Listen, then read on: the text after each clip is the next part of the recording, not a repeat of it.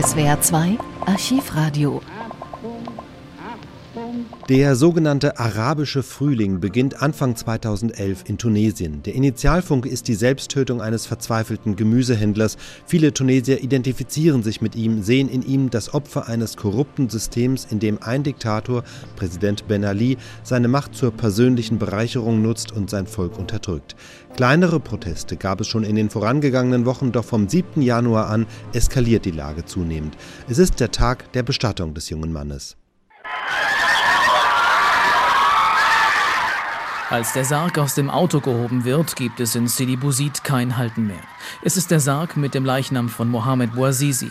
Tausende geballte Fäuste strecken sich in die Luft. Adieu Mohammed, skandiert die Menge. Wir werden dich rächen. Das letzte Geleit für einen arbeitslosen Hochschulabgänger, der zum Märtyrer geworden ist. Mohammed hat Obst und Gemüse verkauft, um davon Bücher bezahlen zu können, sagt einer seiner engsten Freunde. Er wollte doch wieder studieren und seine Familie unterstützen. Mohammed Bouazizi wird nur 26 Jahre alt. In Sidi Bouzid, 250 Kilometer südlich der Hauptstadt Tunis, hatte er sein Geld als Gemüsehändler verdient. Als die Polizei ihm seine Waren wegnimmt und ihn misshandelt, übergießt er sich vor dem Rathaus mit Benzin und zündet sich an. Schluss mit der Armut, Schluss mit der Arbeitslosigkeit, schreit er dabei. Andere folgen seinem Beispiel. Ein junger Mann springt Tage später von einem Hochspannungsmast und stirbt durch einen Stromschlag. Seitdem kommt es überall im Land zu spontanen Demonstrationen. Ein Student sagt, es sei, als fliege ein Dampfkochtopf in die Luft, weil er zu lange unter zu großem Druck stand. Für den Menschenrechtsaktivisten Abdel Wahab El-Hani war das nur eine Frage der Zeit. Wir haben 13 Prozent Arbeitslosigkeit, aber die Zahlen sind im Landesinneren wesentlich höher, teilweise über 70 Prozent.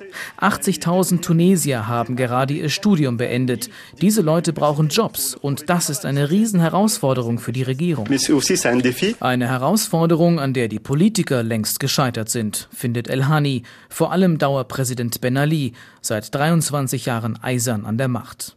Ben Alis harter Kurs beschere Tunesien zwar insgesamt ein stabiles Wirtschaftswachstum, nur sei es durch Repression teuer erkauft. Außerdem habe nur eine kleine korrupte Elite an der Mittelmeerküste etwas davon. Der Präsident reagiert auf seine Weise, besucht den verbrannten Mohamed Bouazizi vor dessen Tod im Krankenhaus, entlässt einen Minister als Bauernopfer. Doch das reicht nicht. Im Fernsehen wendet er sich an sein Volk, das ihm plötzlich nicht mehr gehorchen will verspricht vollmundig milliardenschwere Investitionen in den vernachlässigten Provinzen und deutet an, wie die Staatsmacht auf weitere Demonstrationen zu reagieren gedenkt, so wie sie es immer getan hat.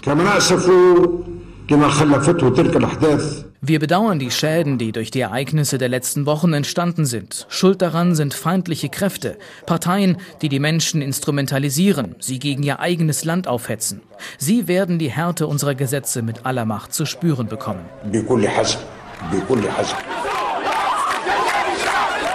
Das Volk hat die Nase voll, das Regime schlägt zurück, mit Gummiknüppeln, scharfer Munition und Tränengas.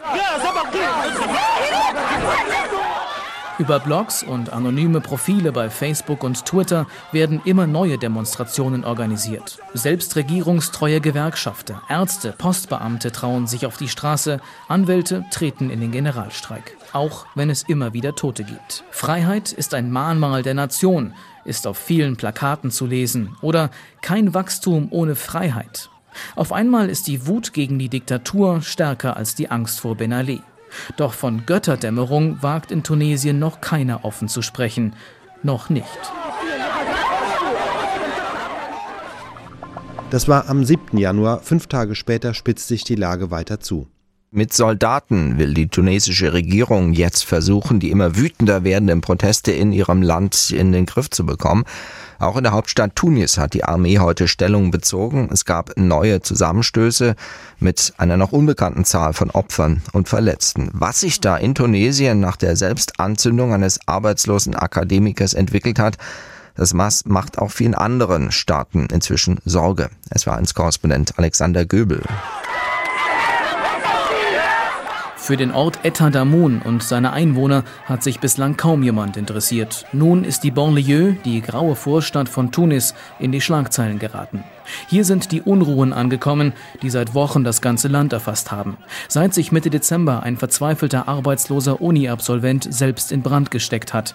Seit der Schrei nach Freiheit im erstarrten Tunesien immer lauter wird. Auch in Etadamun liefern sich nun Demonstranten Straßenschlachten mit der Polizei. In der Nacht zum Mittwoch brennen Busse, Geschäfte und eine Bank werden verwüstet. Die Polizei antwortet mit Tränengas. Im Landesinneren, in der Stadt Kasserin etwa, bleibt es nicht dabei. Ein Augenzeuge im französischen Fernsehen. Die Polizei schießt hier überall wild in der Gegend herum, mit scharfer Munition. Unschuldige Menschen haben Kugeln in den Kopf bekommen, in den Hals. Überall Patronenhülsen, überall Leichen.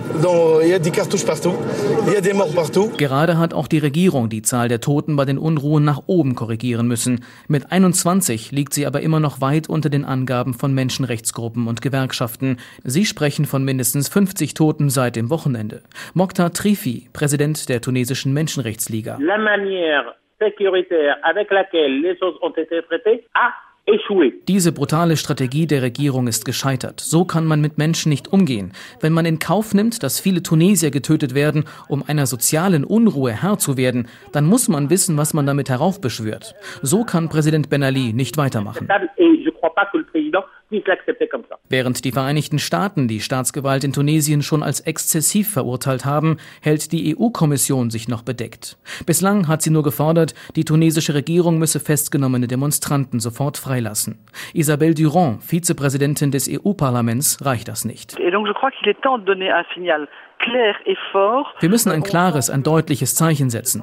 Ich denke, wir sollten Parlamentarier der EU nach Tunis senden, damit sie sich selbst ein Bild machen und mit den Verantwortlichen sprechen können. Es ist Zeit zu handeln. Ich finde es falsch, Präsident Ben Ali immer nur mit Samthandschuhen anzufassen, weil die tunesische Regierung wichtig ist für Europa im Kampf gegen die Islamisten in Nordafrika. Präsident Ben Alis Ankündigung, er wolle 300.000 neue Jobs schaffen, hat die Menschen nicht besänftigt. Sie glauben ihm nicht mehr. Sie haben eine Stimme gefunden, die Stimme der Freiheit. Und sie wird immer lauter, ob Europa sie nun hört oder nicht.